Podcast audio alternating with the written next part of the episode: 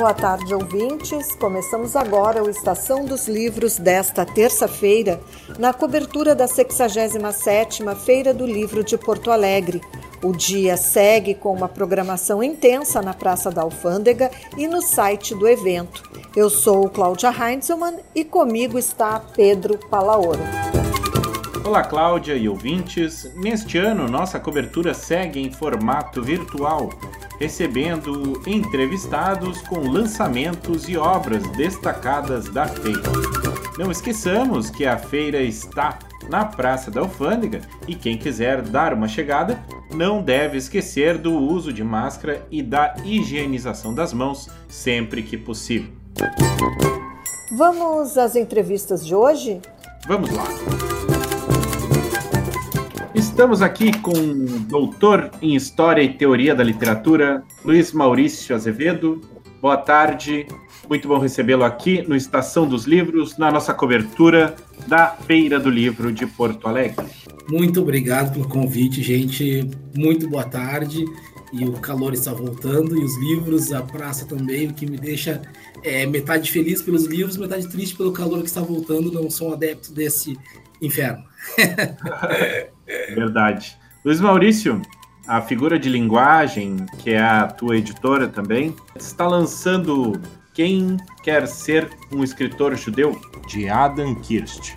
Numa tradução, né, que, que vocês estão trazendo aí, assim como outras obras que vocês têm trazido para tradução e têm comprado os direitos. Queria que tu falasse um pouco sobre esse desafio, né, também de trazer uma obra desse quilate para o Brasil fazer essa tradução.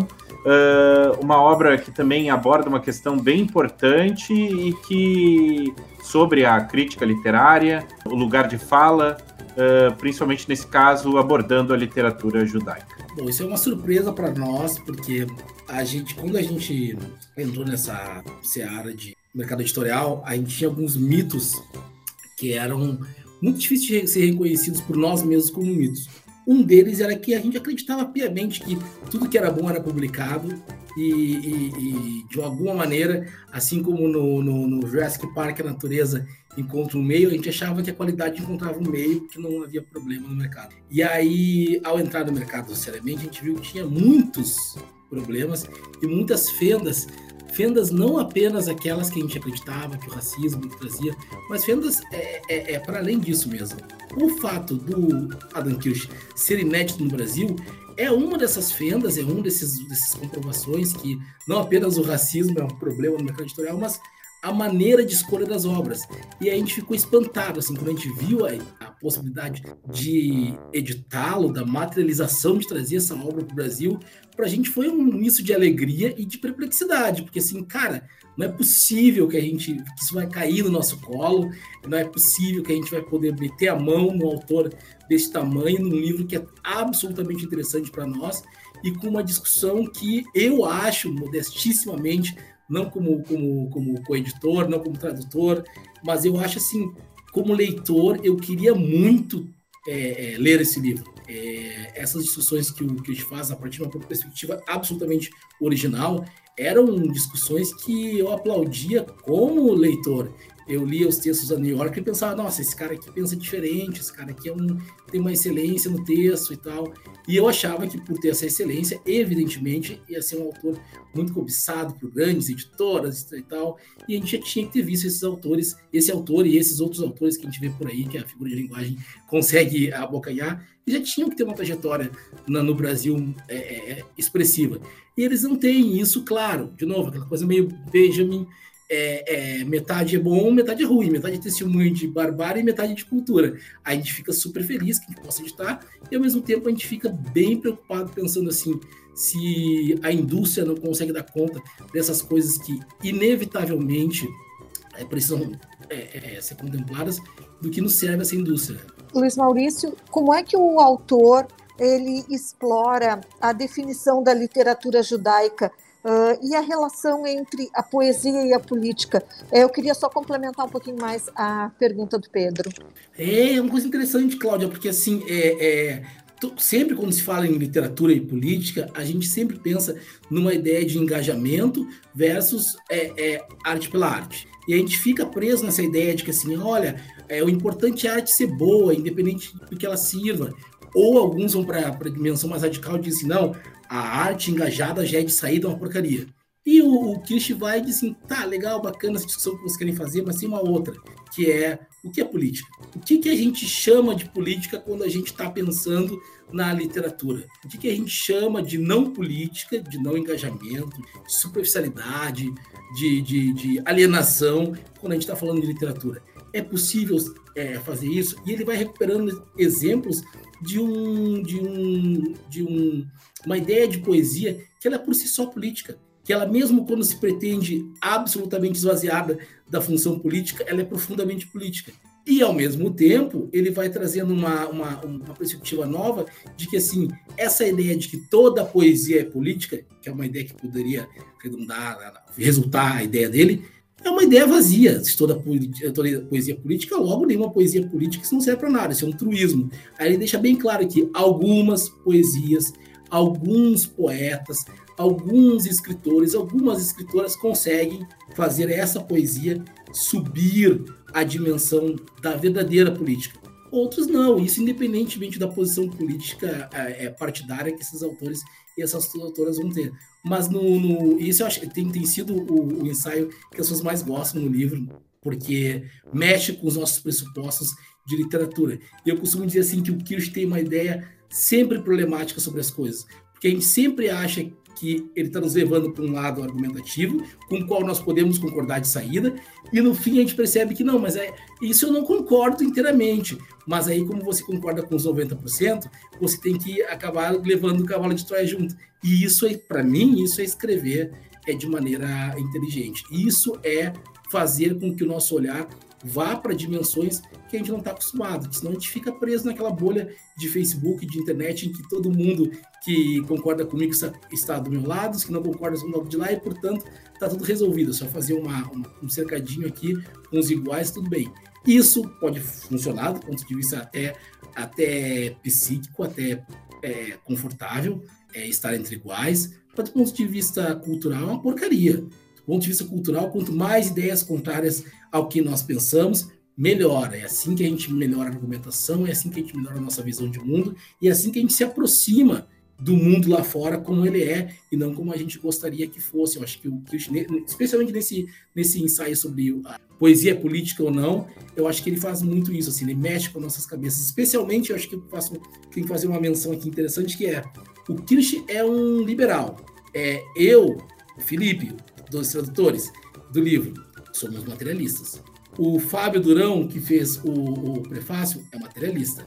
É, é, a Isadora Sinai, que fez o pós-fácil, não, não, não sei a posição política dela, mas de uma maneira geral, esse livro é interessante porque ele deixa muito claro que, independentemente do pressuposto teórico de partida das pessoas, você pode aprender com o seu contrário, com o seu, digamos assim, adversário político. Você há coisas a aprender com o outro lado. Você não precisa ficar preso na ideia de que, olha, já que eu sou de esquerda, eu tenho que aprender com a esquerda, já que eu sou de direita, eu tenho que aprender com a direita. É, é esse cercadinho na cultura e na teoria não, não, não, não tem poder. Luiz Maurício, é, essa discussão também traz a questão que, que o livro também aborda, né, sobre a posição uh, dele como especialista em cultura judaica de falar sobre sobre a própria cultura judaica e poder uh, julgá-la, digamos assim. Uh, como que como que essa discussão sobre esse lugar de fala, digamos assim, dele como judeu,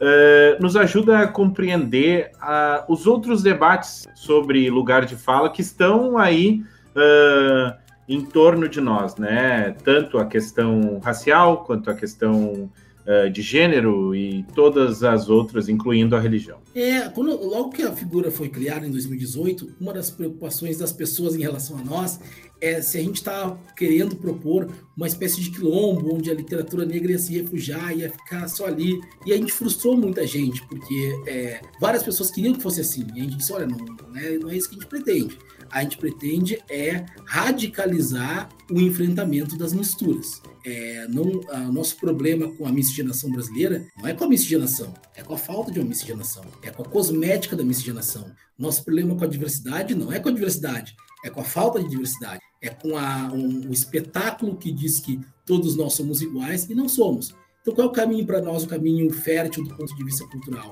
É radicalizar esses encontros em que as diferenças aparecem, mas as diferenças que interessam mesmo. E aí na literatura judaica isso para a gente é um prato cheio, porque é, grande parte da nossa formação cultural ela é feita a partir da perspectiva dos membros da comunidade judaica, de Kafka, a Benjamin que eu citei agora, e tem tantos que eu não, posso, não vou citar um para não perder o, a, a, o poder de citação. Só que a verdade é que a nossa dieta básica da literatura, ela é, tem muito desses, desses membros da comunidade judaica. Para a gente seria absurdo abrir mão desse debate do ponto de vista da nossa construção cultural. Por outro lado, a gente nota que existe uma certa tentativa de simular uma culpa que todos nós teríamos de que as nossas perspectivas são ocidentais, são, são, são é, de saberes é, tradicionais. Isso, para a figura de linguagem, era um grande problema, porque a gente não queria fazer parte desse discurso. A gente acha que, justamente, as políticas públicas, as cotas, as coisas que nos deram acesso aos campos em que nós não participávamos, era uma comprovação, foram comprovações de que aqueles campos importavam. De que me interessa entrar numa universidade que não pode me ensinar as coisas que os meus pais não puderam aprender. Não interessa em nada. Ah, mas eu vou entrar na universidade e eu vou saber dos novos saberes, eu vou saber do saber do terreiro, eu vou saber do saber disso daquilo. Peraí, mas esses saberes são de quem? Ah, são, são meus saberes. Então eu vou entrar numa universidade, eu vou fazer todo um esforço para entrar no novo, para ter acesso a um novo código, que na verdade é o meu código dado por pessoas que não dominam esse código. Eu vou ter aula de candomblé com um professor branco que se formou na Universidade de Heidelberg. Eu vou ter aula de literatura africana com uma professora que nasceu no Vale dos Sinos. Eu vou ter aula de literatura afro-americana, Ralph Ellison, com um sujeito que aprendeu a dizer Ralph Ellison ontem ouvindo uma live do Instituto Moreira Salles. Não faz sentido isso. O que, que para nós faz sentido? A gente aprender que cada um tem que contribuir no universo de diversidade real. Que diversidade é essa?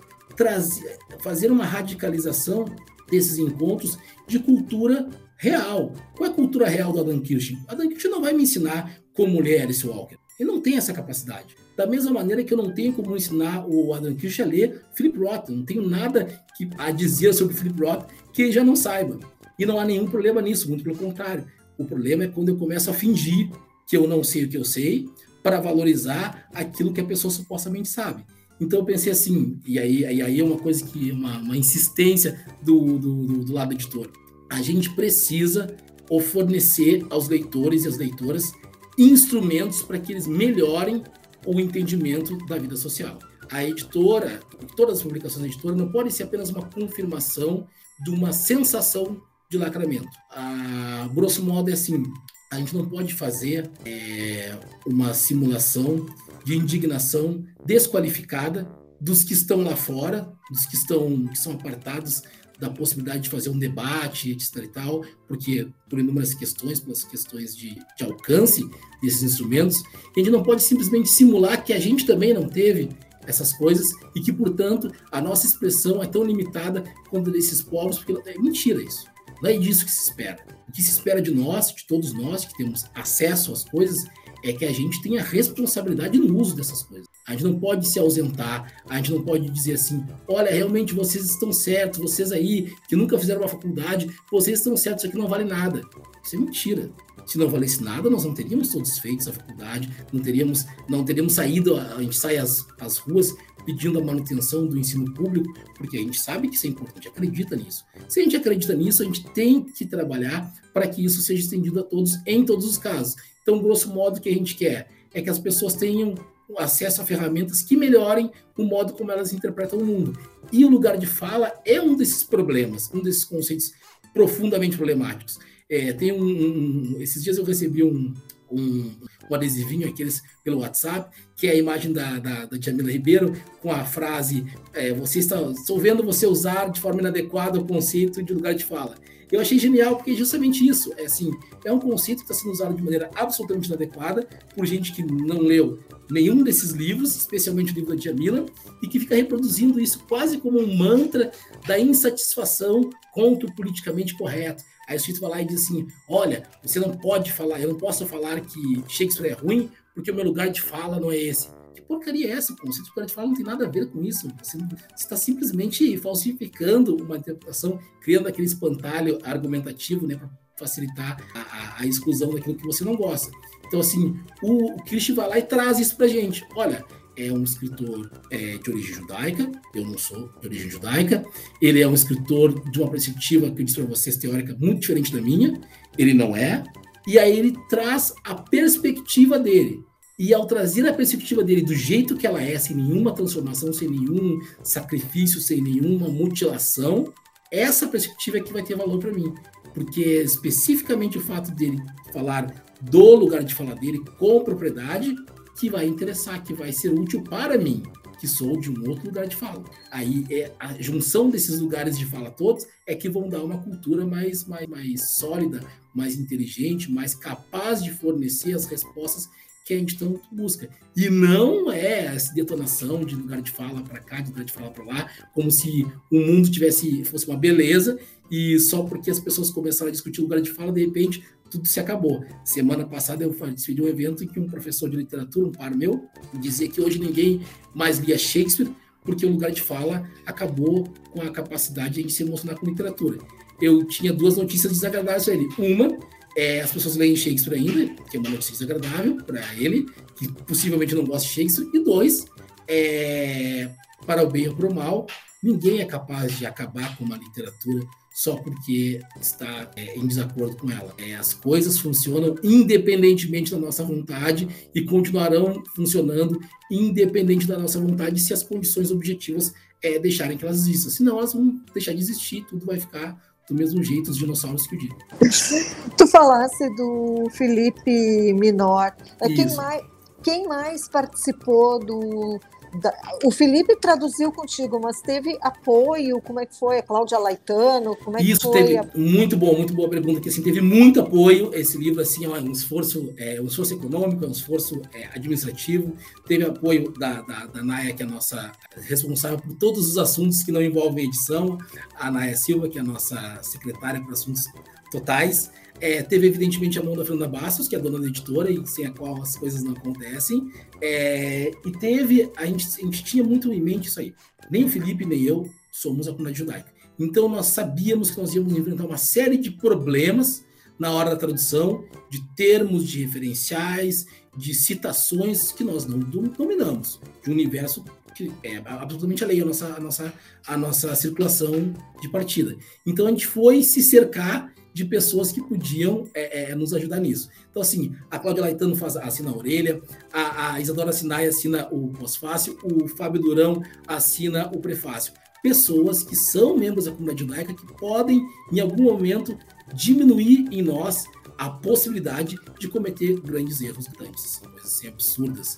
É, eu me lembro que logo no começo a gente estava muito preocupado com essa questão de não cometer, de não ofender ninguém, de não fazer nenhuma imprecisão, de não meter o bedelho onde a gente não, não era chamado e não sabia.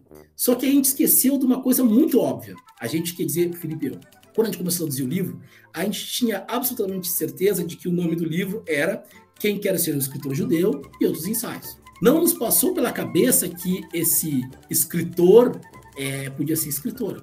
Já que no inglês, você sabe, writer não tem, não tem esse gênero. E aí a Fernanda, que era, não por acaso, feminista, dona da editora, disse, tá aí, esse escritor é homem por quê? E a gente tentou, a gente passou muitos meses procurando uma solução que desse conta desse problema linguístico. Porque o Kirsch não escreveu um livro chamado Quem Quer Ser um Escritor Judeu. Ele não queria, não queria, ele não precisou enfrentar o problema do gênero. A gente que precisou. A gente que precisou colocar ali um escritor judeu. Porque, na, na, na, no ponto de vista é, é, linguístico, grosso modo, não é um escritor. A gente, a gente pensou, a gente vai colocar quem quer ser um escritor judeu. Aí não, não funcionou. A gente pensou fazer duas capas: quem quer ser um escritor judeu e quem quer ser uma escritora judia. Só que aí a gente pensou no outro problema, que ia dar a sensação para os leitores de que havia dois livros. E aí, claro, o sujeito ia comprar um livro achando que era um, e depois ia dizer, ah, só capa que é diferente, só o título. Não dava também. Mas esse foi um, um, um, problema. Outros problemas que foram resolvidos pela consultoria é, é, é, não declarada. Por exemplo, quando o livro terminou, a primeira pessoa que recebeu o livro foi o Celso Goodfried. Aí a gente pensou assim, vamos, vamos, vamos, vamos, vamos, vamos testar com o Celso se funciona. O Celso gostou. Quando o Celso gostou, saiu um peso nas nossas costas. A gente bom, é, é, além de ser um membro da comunidade judaica, o Celso é um escritor muito competente, é um sujeito muito culto. Então, do ponto de vista da realidade ensaística, estava resolvida a coisa. Mas foi muito complicado, porque foi a primeira vez que nós nos colocamos na posição que a gente coloca os outros em geral. A gente, eu sou campeão de pegar um livro, sei lá, não vou citar aqui as editoras, porque eu não quero me comprometer, mas eu pego o livro da editora e digo assim: olha, fulano de tal, o capista desse livro é, é, branco, o tradutor era branco, a revisora era branca, o articulista que fez a, a, o prefácio, a orelha era branco, e assim eu vou citando a branquitude em cima do livro. Da mesma forma que alguém, agora pela primeira vez, alguém podia pegar um livro e dizer: olha, esse sujeito aqui está fazendo a tradução de um livro importante para a comunidade judaica e não é judeu. Na hora de reclamar do lugar de fala, quando serve para ele, ele reclama. Como é que vai ser agora? Então a gente tinha essa preocupação e foi muito importante a gente perceber que é muito difícil lidar com conhecimento nessa era em que a gente está sempre preocupado com as identidades. E eu não estou fazendo nenhuma crítica, acho que é bom que seja assim, mas é uma coisa nova. Os meus professores da graduação nunca tiveram essa preocupação. Eu tenho que ter, porque o meu tempo é esse, o tempo é esse, a gente precisa lidar com os desafios do nosso tempo. E o nosso tempo é um tempo em que as identidades falam muito alto. E o caso da identidade judaica aí é o cerne do livro. É sobre identidade, é sobre literatura, óbvio e tal, mas é sobre identidade. É sobre o que fazer com aquilo que nos é legado pela cultura. E eu estou acostumado a lidar com o que fazer com aquilo que é, que é legado pela cultura negra ou pelos, pelas imposições que a cultura branca é, é, nos coloca. Não pelo que a cultura judaica representa e, e, e, a riqueza de tudo isso. Então foi uma coisa assim, um, um, desafio absolutamente amedrontador, mas maravilhoso, como tem que ser todo desafio intelectual. Luiz Maurício, eu quero agradecer muito a tua presença aqui no Estação dos Livros. Infelizmente, nosso tempo está se esgotando já. É sempre ótimo conversar contigo e ouvir tu falar. Uh, esperamos nos ver novamente ao longo dessa feira do livro de Porto Alegre. Ah, que bom, é, que ruim que está terminando, mas que bom que a gente tem perspectiva de nos encontrarmos. Cláudia, muito obrigado. É, Pedro, todo mundo está assistindo. Eu acho que, eu já disse isso várias vezes e vou repetir, eu sempre acho que a literatura é feita de texto e de interação. Esses momentos que a gente interage sobre o texto são fundamentais para que a gente possa viver de literatura mesmo. Muito obrigado. obrigado. Obrigada. Até mais. Seguimos com o Estação dos Livros na cobertura da 67ª Feira do Livro de Porto Alegre. Estamos recebendo neste momento Marana Borges, que está lançando Mobiliário para uma Fuga em Março, obra que está saindo pela editora dublinense, um romance de estreia da autora, vencedor do Prêmio Minas Gerais de Literatura. Morana, muito bom recebê-la aqui no Estação dos Livros, na cobertura da 67ª Feira do Livro de Porto Alegre. Obrigada, Pedro. Marana, como que está sendo lançar esse livro? Teu, teu romance, né? Esta prosa poética de estreia. Uh, quero te parabenizar pelo, pela obra, inclusive, muito bem escrita. Como que está sendo a repercussão? O que, que tu tem recebido dos leitores? É, então, Pedro, é, é, é um sentimento muito inédito para mim, né? Porque embora eu tenha já participado de muitas antologias, é, é o primeiro, digamos, livro solo, né? É, e tem um, um, carinho muito especial pelo lugar onde, onde ele está sendo publicado, que é a Dublinense, né? Porque ela, de algum modo, é, ela e Porto Alegre estiveram, de algum modo, na gênese de, da minha dedicação mais profissional, digamos, à literatura, né? Foi lá que, uh, quando eu fiz a, a, oficina com o professor Assis Brasil, na PUC, a famosa oficina, é, eu decidi. São muitas decisões ao longo da vida de um escritor, mas enfim, que eu decidi tomar, levar a sério, né, a, a literatura, e foi lá é, onde eu publiquei, pela Duplinense ainda, é, o, o, primeiro conto em uma antologia, né, na primeira antologia da qual eu participei. Então, é, tem, tem esse lançamento, ele vem é, envolto a, a, muitas memórias, né, positivas.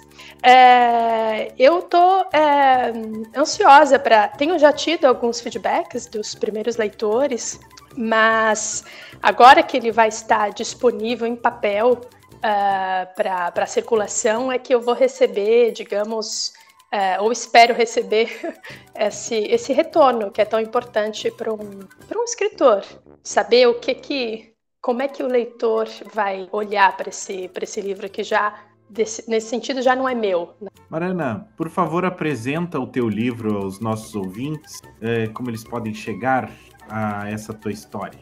Então, é, em termos de sinopse, o, o livro ele é, digamos, uma investigação da protagonista em relação ao seu passado. É, ela, ela está numa casa uh, na casa de infância e uh, a partir dos objetos dessa casa, uh, por exemplo, um teclado sem pilha que, que agoniza no canto, ela vai um, refazendo o percurso da sua história. Então, a relação que ela manteve com a mãe, e um, e, um, retrato de uma mãe muito pouco convencional, um, e a relação com o irmão. Uh, basicamente é, é esse triângulo mais forte do livro. Uh, e sobre a forma, você comentou romance, prosa poética. É, eu, eu concebi o, o, livro como o que eu passei a chamar, por falta de outro vocabulário, né, romance e poema, no sentido em que tem prosa, tem poesia e tem a mescla dos dois. Então o leitor vai ver que, apesar de o livro ser longo, são, são 400 páginas, na verdade ele é todo contado em capítulos muito curtos. E é isso que fez dele, digamos, mais maior em página. É, e, enfim, é, é, uma aventura. Foi uma aventura para mim escrever e espero que seja uma, uma aventura um pouco dolorosa, mas também cheia de ironias para o leitor. Bom, sim, essa é uma questão que eu ia te perguntar. Tu tem, tu traz nessa prosa poética, né, uma, uma ironia e uma uh, bem, bem interessante, né, que vai e um bom humor, né, uh, bom humor na escrita, né, embora a personagem eventualmente seja um tanto mal-humorada uh, ou narrador, né, um, como que como que foi para ti, né, compor esse esse romance, que na verdade ele pode ser visto também é, como um, um, poema longo, né? Então é, a gente, quando lê, é, tenha uma certa experiência assim de pensar que é, ele, ele vai ele vai remoendo questões assim ao longo de todas as páginas, mas sem ser cansativo, né? E isso que é uma questão interessante. Como que foi pensar, né, ao longo de todo o livro esse poema uh, sem sem perder, né, o fio da meada? Assim? É, é, isso faz parte do, do trabalho da escrita e ele ele só acontece na prática, né? Uh, por erro e tentativa, sendo que os erros ficam nos rascunhos, não é? então, o que o leitor veja é a última versão. É, mas é interessante porque, como ele trata da reconstituição do passado, portanto, da memória e da criação de um, de um passado, é, por um lado, pode ser fácil se perder o, o próprio escritor porque a gente está a falar de fragmentos, não é? é e, e, e, no fim das contas, quase de uma visão, não sei se cubista, mas nesse sentido em que há, muitas partes que, que se juntam.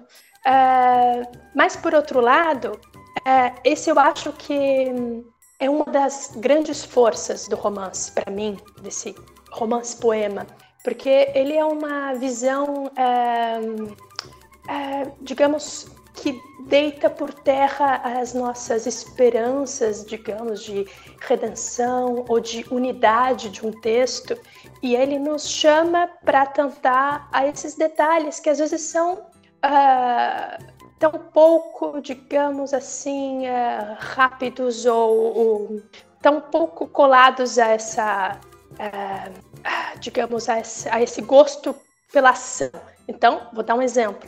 A, a personagem passeia uh, entre móveis. Ela conta a história uh, de uma mesa de centro que tem uma marca de copo que a mãe sempre reclamava porque que ela não colocava um porta-copos por baixo. Uh, mas são, são, digamos, são impressões. Nesse sentido, o livro é um pouco impressionista. Ao mesmo tempo, é, ele conta uma história e ele está amarrado, ele está preso nesse triângulo é, entre mãe é, e irmão. Então, é, e é desse, é desse triângulo que vão surgir é, segredos e é, histórias escondidas, né? histórias é, veladas, proibidas. Isso talvez, olhando retrospectivamente, isso talvez dê, talvez não, isso dá uma unidade para o livro. Marana, qual que é o desafio de tu é, abordar o silêncio, né? Uh, uma questão que, embora tu cite pouco, né, explicitamente na obra, mas ela é uma questão que envolve toda a narrativa, né? Vem sempre assim um, um ato de refletir sobre aquilo que passou e pensar silenciosamente sobre aquilo que Uh, aquilo que foi um segredo já não é mais, ou aquilo que foi uma história interessante uh, e não foi revelada. Como que, como que é pensar, né, uh, nesse silêncio e, e, e, colocar ele no texto, né? Uhum. Então, essa, eu não diria a história interessante, eu diria a história cruel.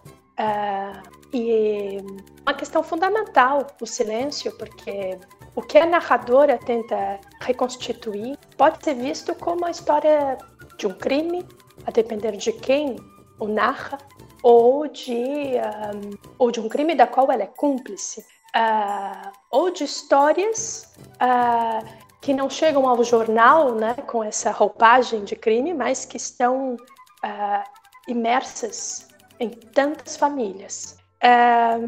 E ela é interessante porque como eu tentei construir esse silêncio? Uh, você vê, por exemplo, que no início o irmão ele frequenta salas de fonoaudióloga porque ele tem dificuldade em se expressar. Ele não termina as frases, as partes da frase, a sintaxe é toda quebrada. E com o tempo ele vai uh, se constituindo em um discurso, um discurso de violência.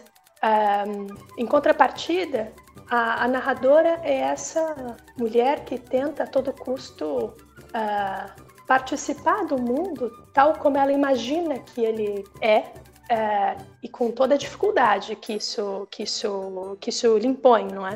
Uh, e ela, aliás, ela tenta pela palavra, obviamente, nomear o que teria acontecido nesta casa e o que teria feito com que ela fugisse dessa casa com que todas as pessoas quisessem fugir dessa casa e ao mesmo tempo ela nunca, ela nunca nomeia o que aconteceu.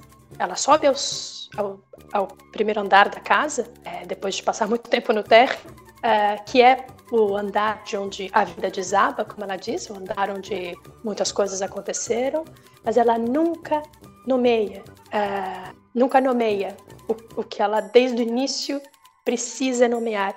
E a forma que ela consegue uh, para falar sobre isso, sobre o passado, sobre o trauma do passado, é pela metáfora.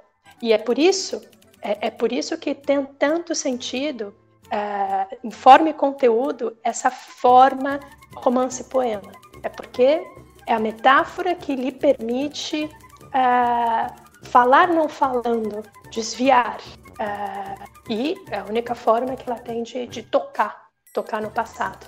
Tá certo. Marana, quero agradecer muito a tua presença aqui no Estação dos Livros. Foi ótimo conversar contigo. Quero parabenizar uh, a ti novamente pelo, pelo teu romance poema.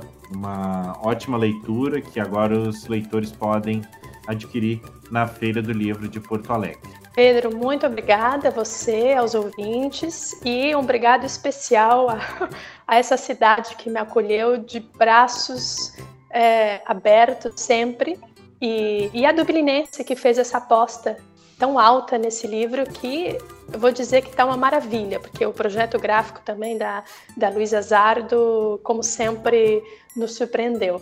Muito obrigada.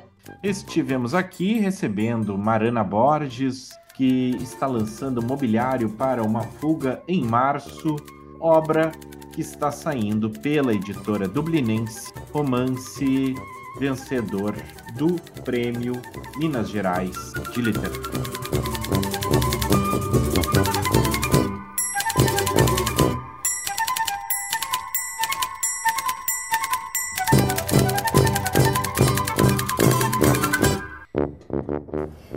Estamos chegando ao fim de mais uma Estação dos Livros na cobertura da 67ª Feira do Livro de Porto Alegre. Toda a programação do evento e as mesas redondas podem ser conferidas diretamente no site do evento em feiradolivropoa.com.br.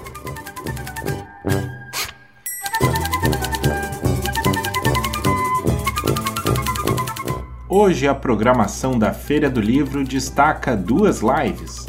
A primeira delas ocorre às seis da tarde, com o nome A Ages Vai à Feira Encontro com quem faz leitores. A atividade aborda os programas de incentivo à leitura no Rio Grande do Sul. O debate tem a participação de Ana Paula Secato e Ângela da Rocha Roja, com a mediação de Alexandre Brito. A promoção é da Associação Gaúcha de Escritores. A segunda live ocorre às sete e meia da noite com o nome E se a emoção transbordar?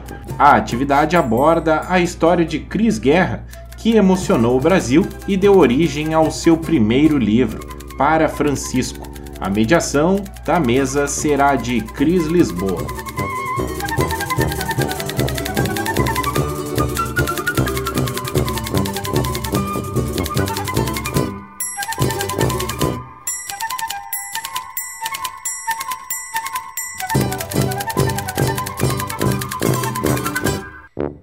Para acompanhar mais sobre a nossa cobertura, acesse o site urgs.br barra Estação dos Livros e também nos siga nas redes sociais. Trabalharam nesta edição Débora Rodrigues e Mariana Sirena na produção, Pedro Palaoro e Cláudia Heinzelmann na reportagem, na edição Pedro Palaoro e na técnica Luiz Fogassi, Jefferson Gomes e David Ribeiro Soares. Nós voltamos amanhã ao meio-dia. Até lá e boas leituras!